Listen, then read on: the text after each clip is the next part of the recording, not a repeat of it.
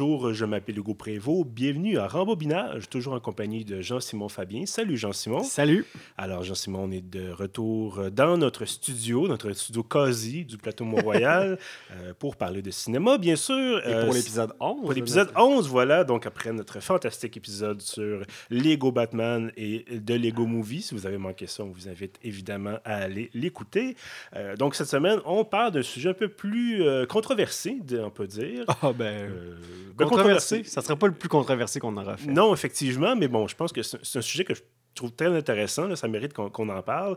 Euh, on a vu, toi et moi, le drame. Je pense que c'est un, drame. Le film d'action, le drame. Euh, je pense que c'est peut-être plus le fait que ça a été tourné, que ça soit, qu'il soit dramatique, euh, plutôt que le film lui-même.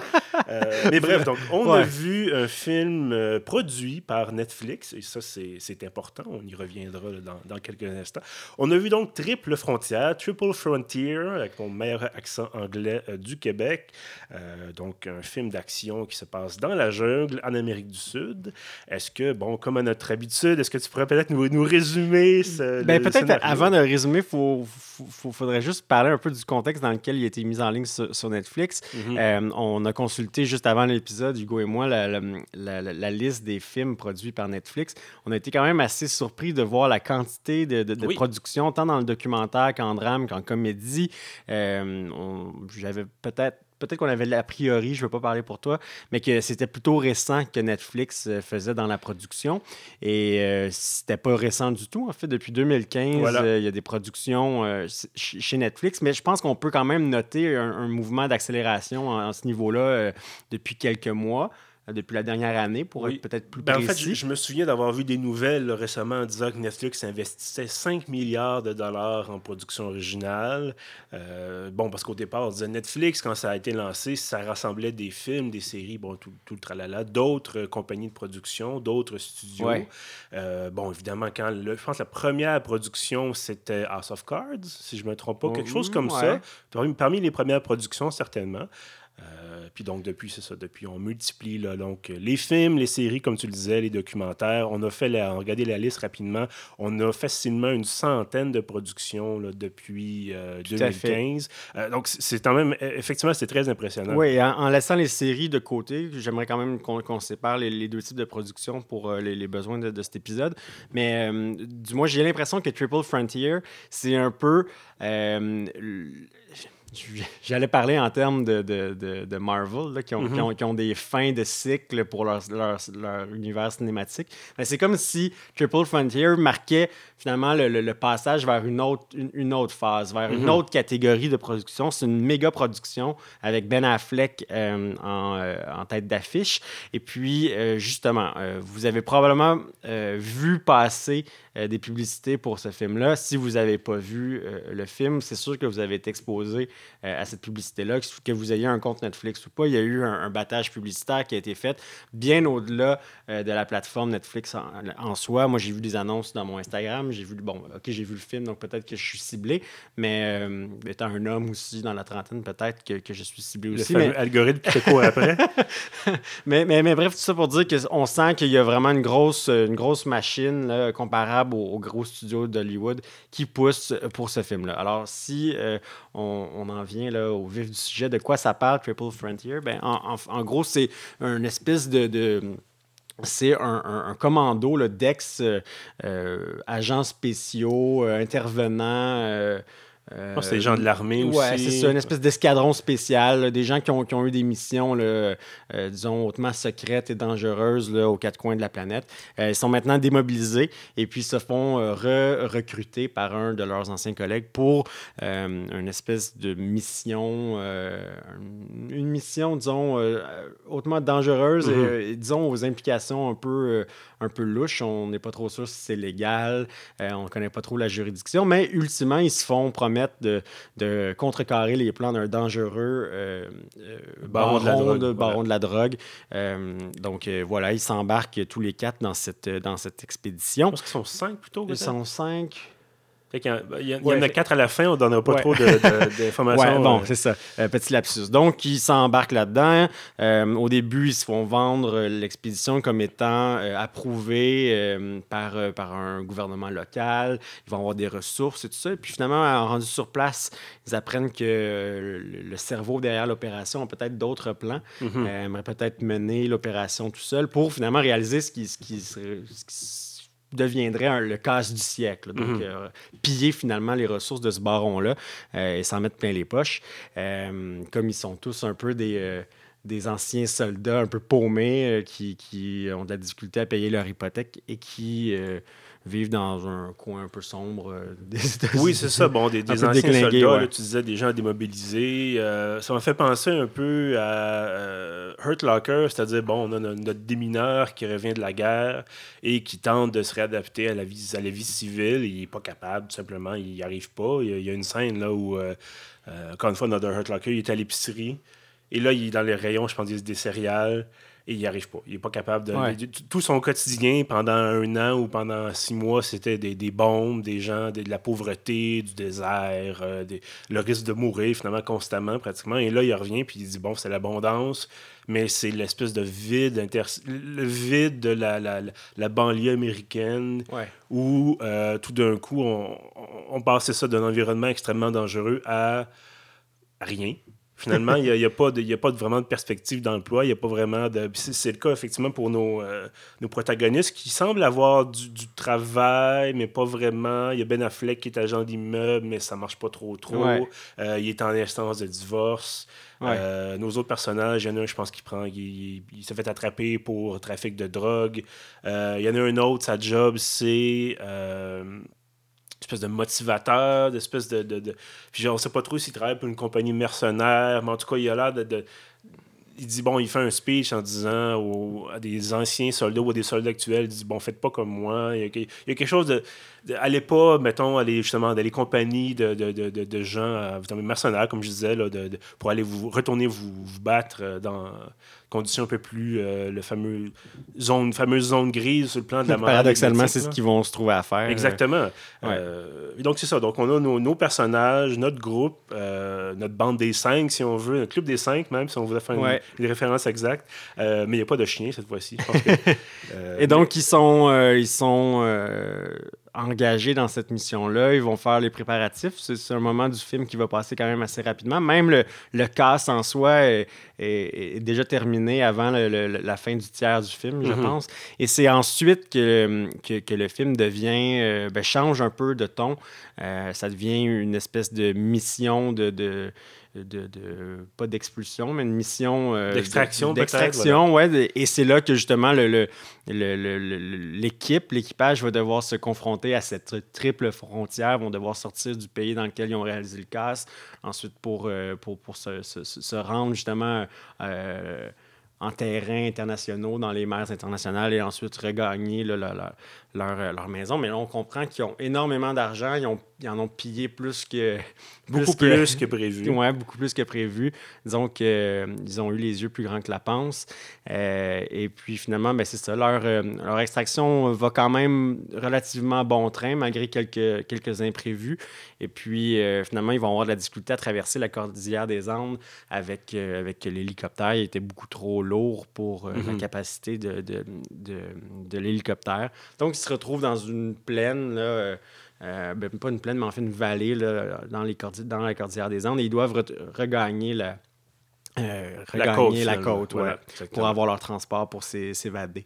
Et puis, c'est là que va commencer à arriver un peu les, les, péripéties, le drame, le côté plus dramatique, même si ça reste quand même pas un film si dramatique que ça. Non, effectivement, parce que, bon, je pense que tu as eu probablement la même impression que moi. C'est un film euh, qui visuellement est. C'est pas un mauvais film. Je pense qu'il faut peut-être établir ça dès le départ. C'est pas un mauvais film, c'est pas un navet. Euh, mais le problème, et c'est peut-être paradoxal de dire ça, c'est que d'un côté, on a les bons films, les très bons films, les chefs-d'œuvre. De l'autre côté, à l'autre extrême, on a les navets dont on va se souvenir. On peut parler, penser, mettons, à The Room euh, avec euh, Tommy Wiseau, qui est tellement horriblement mauvais que, qu'on s'en souvient, euh, qu'on s'en souvient pour toujours même. Et entre les deux, il y a une espèce de zone où les films sont corrects, où le jeu est pas vraiment extraordinaire, où le scénario est un peu ennuyant. Euh, en fait, le, scénario, moi, j'ai trouvé que c'est un peu révoltant.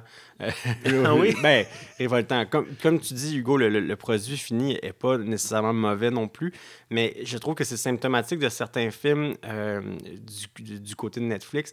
Quand on produit des films comme on fait de la saucisse, j'ai l'impression que ça, ça paraît plus mm-hmm. quand c'est produit par Netflix. Et c'était vraiment le cas de ce film-là, un film qui, qui est qui est un peu mal euh, rythmé, je trouvais. Les péripéties arrivent.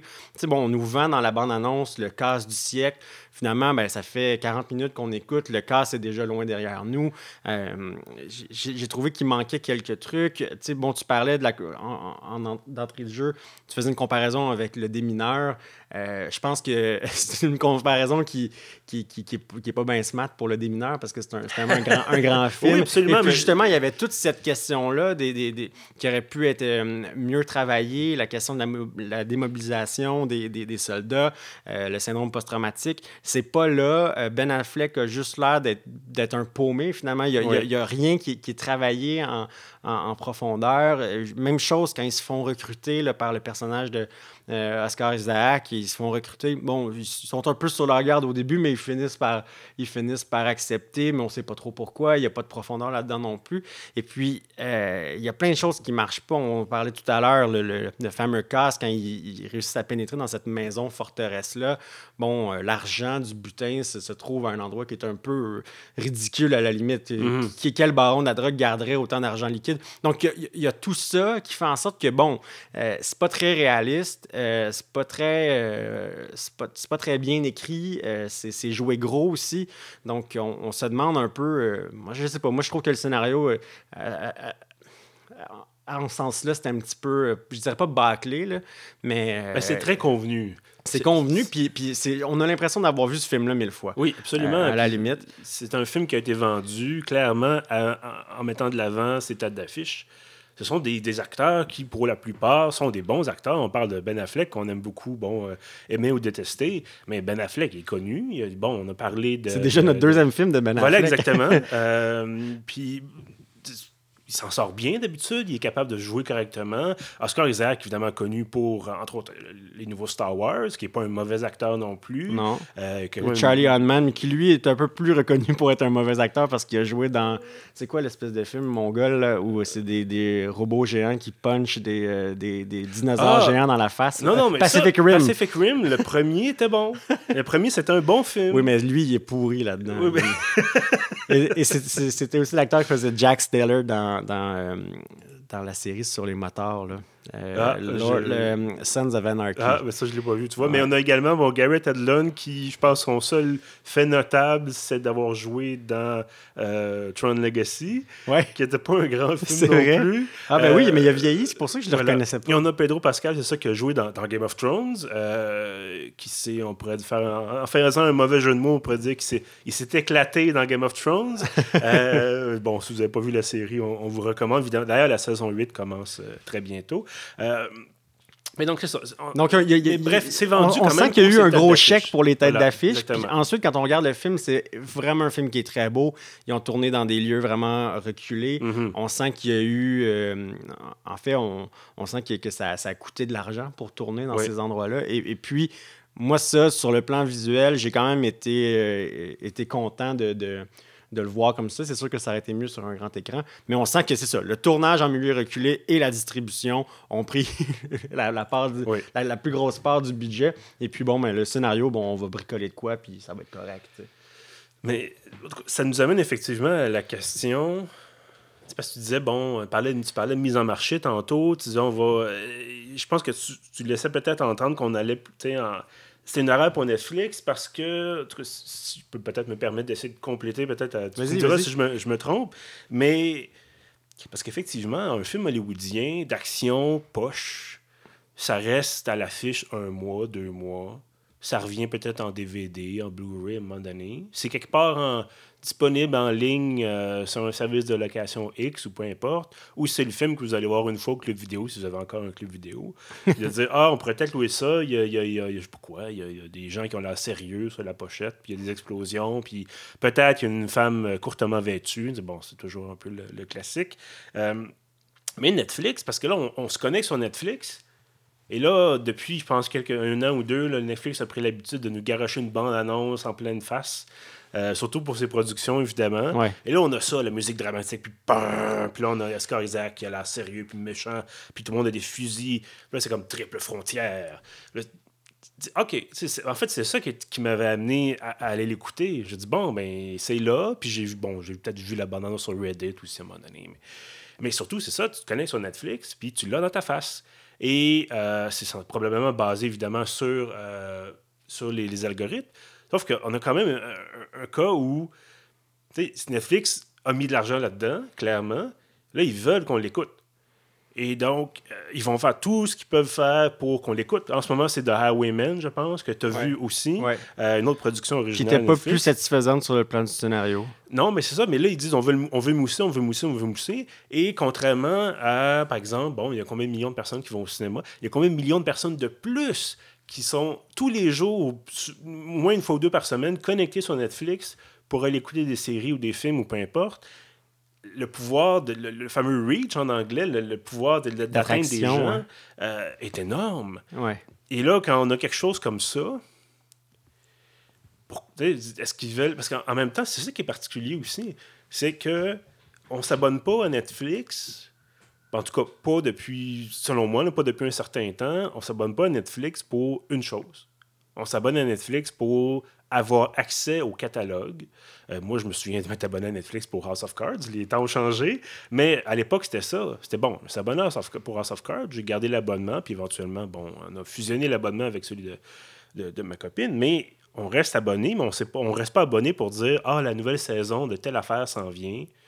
Ou on va pas Est-ce qu'on va s'abonner pour Triple Frontière? Non. Est-ce qu'on va s'abonner pour une heure et demie de, de, film ou deux heures, ou je ne sais pas trop combien de temps ça dure, d'un film qui est très ordinaire et qui est même raté sous certains aspects? C'est quoi l'objectif? Parce qu'il n'y a pas de publicité. Il y a pas de, ça coûte pas plus cher d'avoir accès à une certaine catégorie de films ou une certaine catégorie de séries télé. Euh, c'est le même prix. Et peut-être que je m'en vais très très loin avec cette réflexion-là. mais c'est ça que je me pose comme question, c'est que clairement... le produit, c'est nous quand c'est gratuit. Ben, le, produit, c'est nous, effectivement, sauf qu'il n'y a pas de pub sur Netflix. Il y a un algorithme. Il y a des gens, certainement, ils ont une liste de ce qu'on écoute. Euh, puis il avait fait une série de publicités à un moment donné, euh, ça avait fait réagir. Il disait euh, à la personne qui écoutait six fois dans une seule journée un film romantique, qu'est-ce qui t'a fait, ton ex?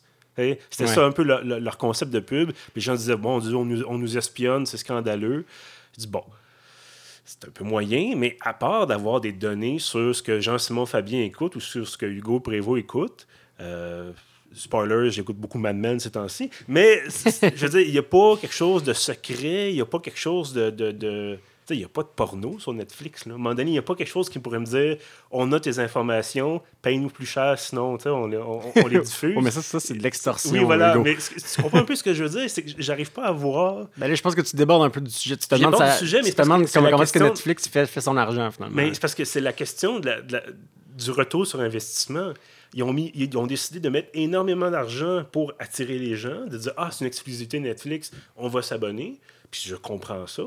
Mais il n'y a pas personne chez Netflix qui a vu ce film-là et qui s'est dit euh, C'est ordinaire. Ben. ils ont-tu vraiment, ils ont -tu vraiment je pense qu'on, Je pense euh, qu'on peut pas parler de Netflix comme une entité. Euh, autonome. Je pense qu'on doit maintenant le concevoir comme, comme Hollywood. C'est mhm. une, une, boîte qui fait juste distribuer des films, mais il y a des producteurs qui, qui, qui, qui bombarde le, diffuseur de projet et, ensuite Netflix c'est le point de chute. Euh, mais je veux dire, il y a quand même il y a quand même beaucoup de tensions à savoir maintenant justement euh, Netflix essaie d'attirer de, des meilleurs films euh, mm-hmm. sous sa bannière pour aller en voler à Hollywood.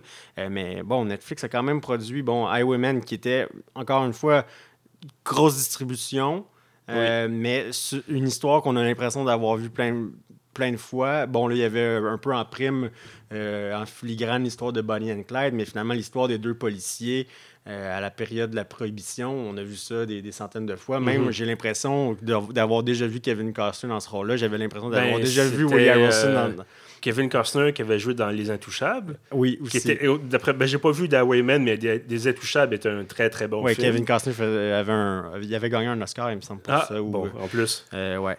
Donc, euh, ouais, où je voulais en venir avec ça. Donc, un autre film complètement interchangeable. Même chose avec euh, Outlooking, avec Chris Pratt. Qui mhm. Chris, Pratt Chris Pine. Chris Pine, oui. ouais, je les mélange tout le temps. Je les mélange tout le temps. Un qui fait Guardian of the Galaxy, l'autre qui joue dans Star Trek. Voilà, donc, ça ressemble un peu quand même. Donc, Chris Pine, qui, qui, est un bon acteur, euh, qui, qui, qui, qui, était quand même convaincant dans cette histoire de chevalier-là. On avait l'impression que c'était le même film que le Robin Hood de Ridley Scott, qui n'était mhm. pas très bon, mais donc quand on se compare à ça, euh, en tout cas, bref, tout ça pour dire que, encore une fois, on a un scénario qui est, usé à la corde, euh, mais qu'on va récupérer rapidement, qu'on va produire avec des beaux décors, avec, euh, avec du maquillage, avec tout, ce que vous voulez, mhm. les costumes, tout ça est très beau, tout ça est très pro, mais au final, je pense que c'est le, le, le, le cinéphile qui, qui perd au change.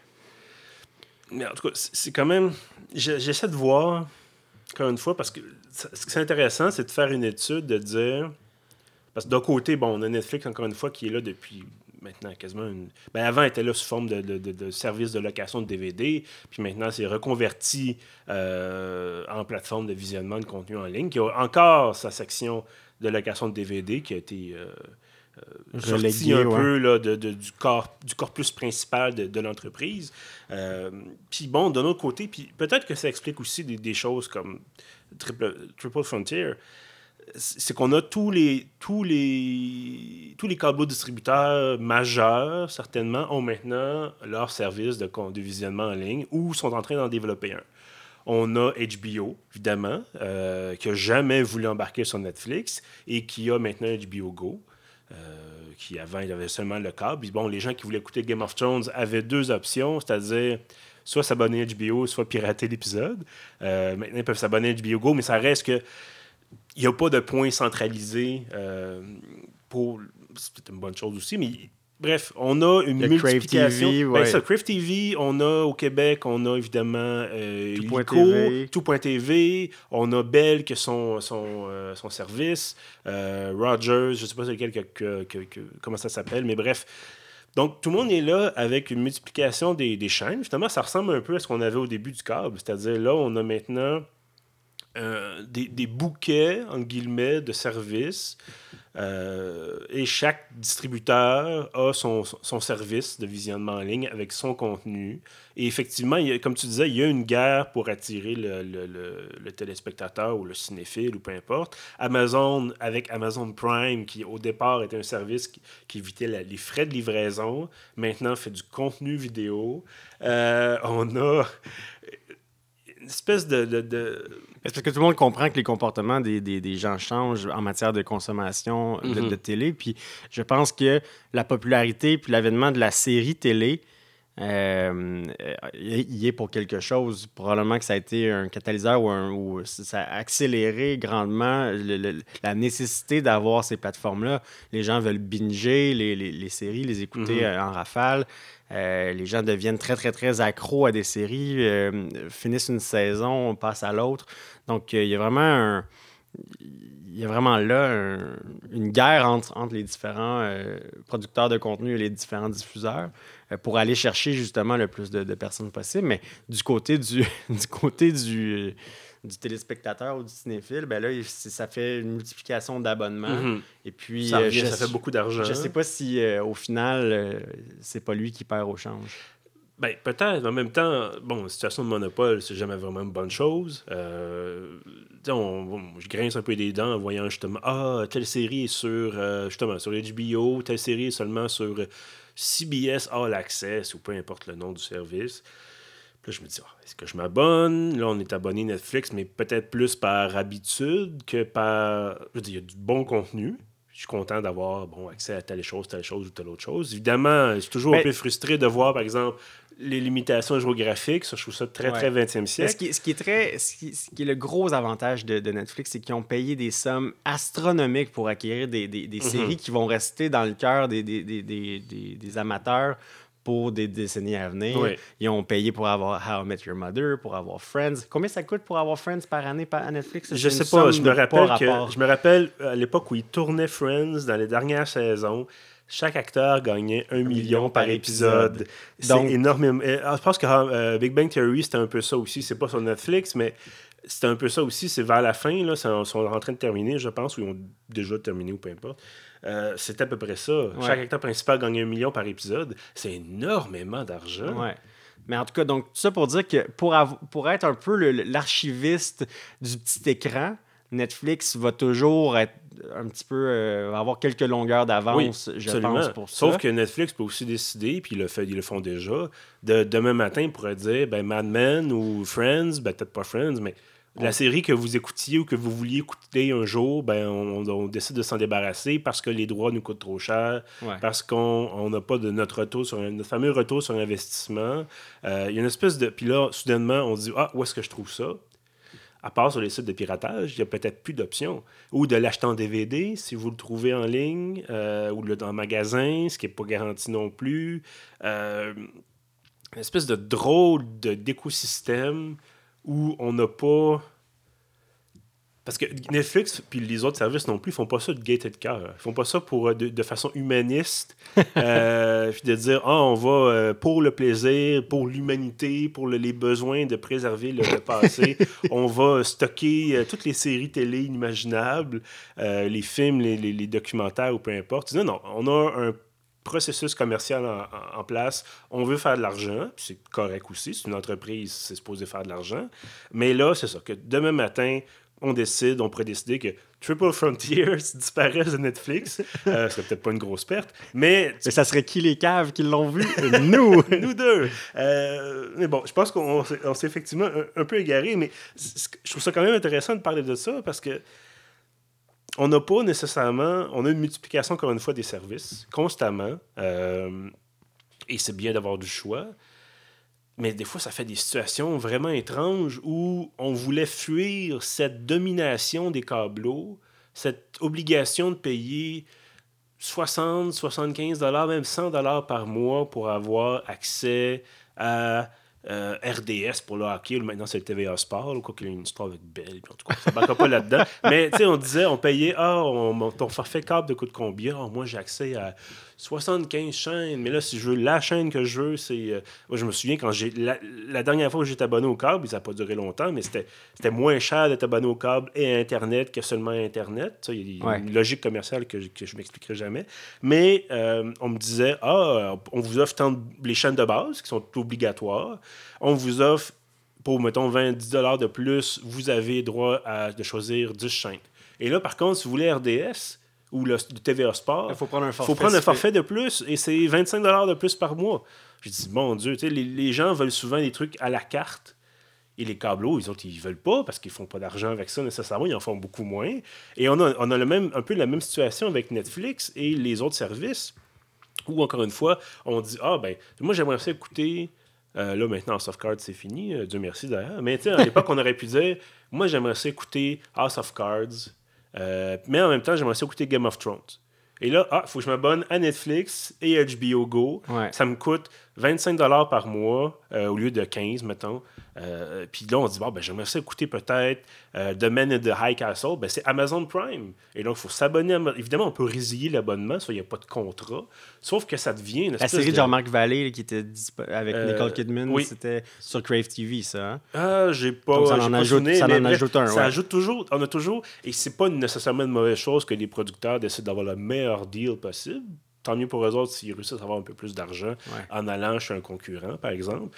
Sauf que là, c'est ça. On se retrouve avec une espèce de course à l'exclusivité qui nous fait dire, et là, tu, pourras admirer la façon dont je reviens à notre sujet, qui, nous fait, qui a fait peut-être dire à un producteur ou aux gens de chez Netflix, on pourrait faire un film avec Oscar Isaac et Ben Affleck et euh, d'autres acteurs euh, qui se passent dans la jungle et là, qui, bon, un film d'action très de base, mais qui va amener les gens, dire Ah, ça, ça a l'air bien, ça a l'air intéressant, j'ai vu de la bande-annonce en ligne, je pourrais peut-être m'abonner ou me réabonner à Netflix.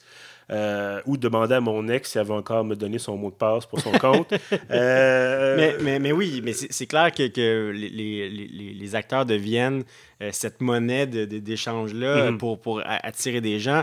La manière dont j'ai été, je le disais en début d'épisode, j'ai été bombardé par la pub de Triple Frontier on sentait qu'il y avait ça, cette course, euh, cette concurrence-là qui, mm-hmm.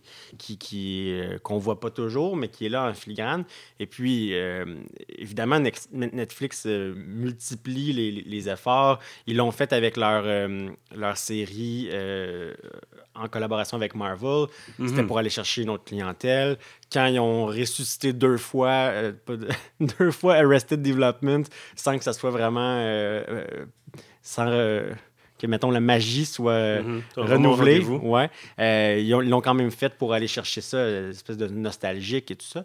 Euh, je pense qu'ils doivent tirer leur épingle du jeu. Euh, oh, je suis certain qu'ils sont pas pauvres, tout, le monde essaie de, tout le monde essaie de, de, de, le faire avec les mêmes outils. Hein, donc, c'est de plus en plus compliqué. Mais du moins, c'est ça. Comme je disais, je ne veux, pas nécessairement mélanger les séries parce que je trouve qu'en en, termes de séries, c'est une, une, course qui est beaucoup plus effrénée. C'est quelque chose qui, qui, qui, est encore plus euh, changeant. Mhm. Euh, il y a vraiment une révolution là. Et en termes de cinéma, ben, c'est peut-être là que, que, Netflix euh, perd un peu la bataille là, en termes de production. Et parce qu'en même temps, ils doivent se battre non seulement contre les autres services, mais contre les, contre salles, contre Hollywood. mais tu sais, Triple Frontier, probablement qu'en salle, ça aurait été intéressant. Ah oui? Ben, je veux dire, les, les, les scènes dans la, dans la jungle, avec l'hélicoptère, c'était vraiment saisissant. Oui. Et puis, moi, bon, euh, un après-midi devant mon laptop, je trouvais ça, bon. On n'a pas le. plus grand écran, Jean-Simon. Ouais, ben peut-être pour plus tard. mais, en fait, le, c'est pas juste de, de, de, critiquer mon, mon setup, mais c'est vraiment, ça aurait peut-être été plus immersif. Oui, ah oui, sans doute. Je veux dire, moi, j'ai vu, écoute, j'ai vu Dunkerque sur un écran de 14 pouces. C'est un bel accent de, de Québec. Dunkerque. Dunkerque. Euh, avec un U. Euh, non, euh, le film de, de, Christopher Nolan, Dunkirk, voilà, on va le prononcer ça comme du monde.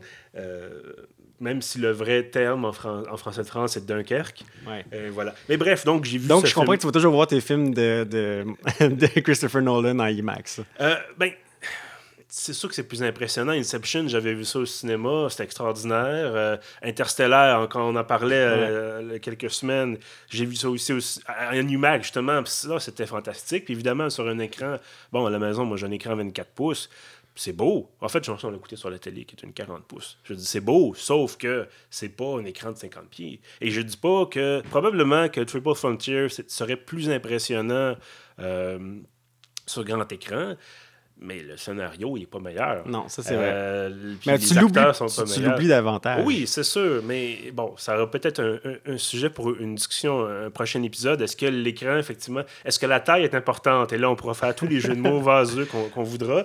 Euh, mais il y a peut-être ça aussi, il y a des expériences. je parlais de Dunkirk, un bon film, sur un écran de 14 pouces, c'est fait, fait pour être projeté en IMAX. C'est fait avec des grands plans panoramiques euh, magnifique d'ailleurs. Évidemment, Nolan, il a toujours très bien tourné ses, films. Euh, mais là, de voir ça sur un... Moi, j'étais pas transporté.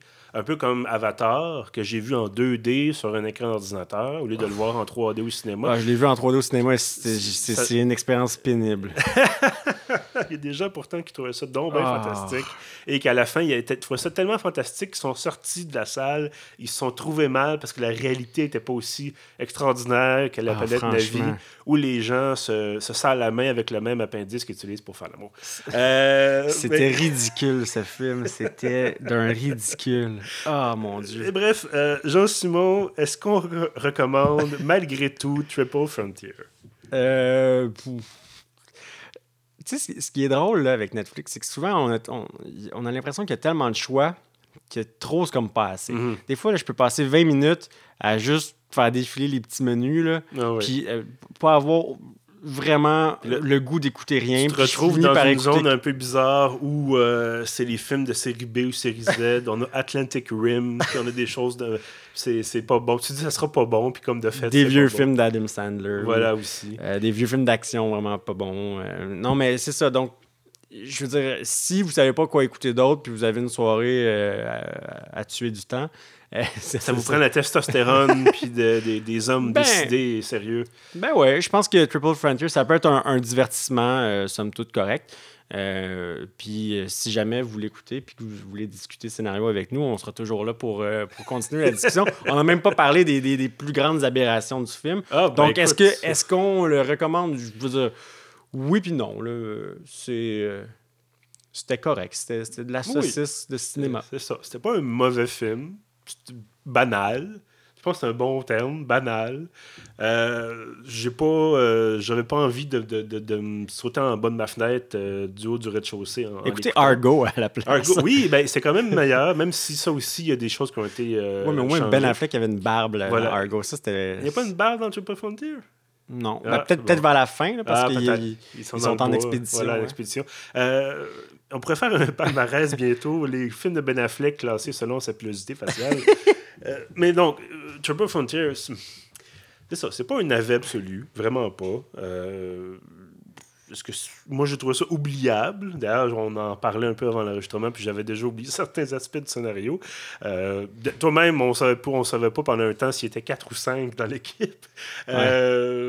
Non, non. C'est parce qu'il y, y, a les deux frères qui sont un peu la même personne. Ah oui, c'est des gens qui ressemblent beaucoup. bref, donc, oui, encore une fois, si vous avez vraiment rien à faire, qu'il n'y a pas d'autres options, vous pouvez pas écouter Die Hard, vous pouvez pas écouter d'autres films euh, d'action qui. Parce que c'est un peu ça le problème aussi. On peut pas recommander nécessairement. C'est extrêmement difficile de faire une évaluation, évaluation voilà, de films en vase clos. Parce qu'on a tout un corpus, on a des centaines, voire des milliers de films qui ont déjà été tournés, qui ressemblent un peu à ça. On a certainement des films qui vont encore ressembler à ça dans le futur. Et là, de dire en ce moment, le, 4, euh, pardon, le 10 avril 2019 à 13h47, est-ce qu'on a, est-ce que c'est un bon film? En vase clos en disant, ne tenant compte d'aucun autre film? On va probablement avoir des plus mauvais. Certainement, en, en espérant qu'on en ait des meilleurs aussi. Oui. Mais encore une fois, c'est pas une pas horrible comme film. Effectivement, comme tu disais, si vous avez une soirée ou une heure J'ai trouvé ça moins mauvais que The Highwayman. Ah, je l'ai écouté en, deux, en deux shots. Là, comme trois jours plus tard après l'avoir commencé, je dis bon, il faudrait bien que je le finisse. mais j'avais comme pas le goût. C'est correct. Euh, mais donc voilà, recommandation euh, molle, peut-être tiède. Mais bon, voilà, c'est donc. Mais encore une fois, je suis content qu'on ait pu parler, euh, profiter de Triple Frontier pour parler de, du, cas Netflix et du cas des services de diffusion de contenu. On y reviendra certainement. Euh, la pertinence peut-être, euh, encore une fois, j'aimerais ça peut-être qu'on vienne un autre épisode sur la, question justement de tout.tv et des services québécois avec l'offre de contenu québécois, parce que sur Netflix, on, il y, a peu ou pas de, contenu, en tout cas québécois, francophone, certainement. On a toute la, saga avec euh, l'ex-ministre du patrimoine, Mélanie Joly. Mais bon, c'est un sujet pour un autre épisode. Mélanie Joly ou euh, Tout.tv? Ah, probablement plus Tout.tv que Mélanie Joly à notre émission Porte d'avance sur le cinéma et non pas sur la politique fédérale. Euh, voilà. Donc, Jean-Simon, merci beaucoup d'avoir été avec moi. Ça m'a fait plaisir. Et à tous ceux qui sont là avec nous également, merci de nous avoir écoutés. Bien entendu, je vous fais, je pense, les mêmes recommandations à chaque épisode. Vous pouvez trouver nos autres épisodes sur euh, sur SoundCloud et sur iTunes. À bientôt!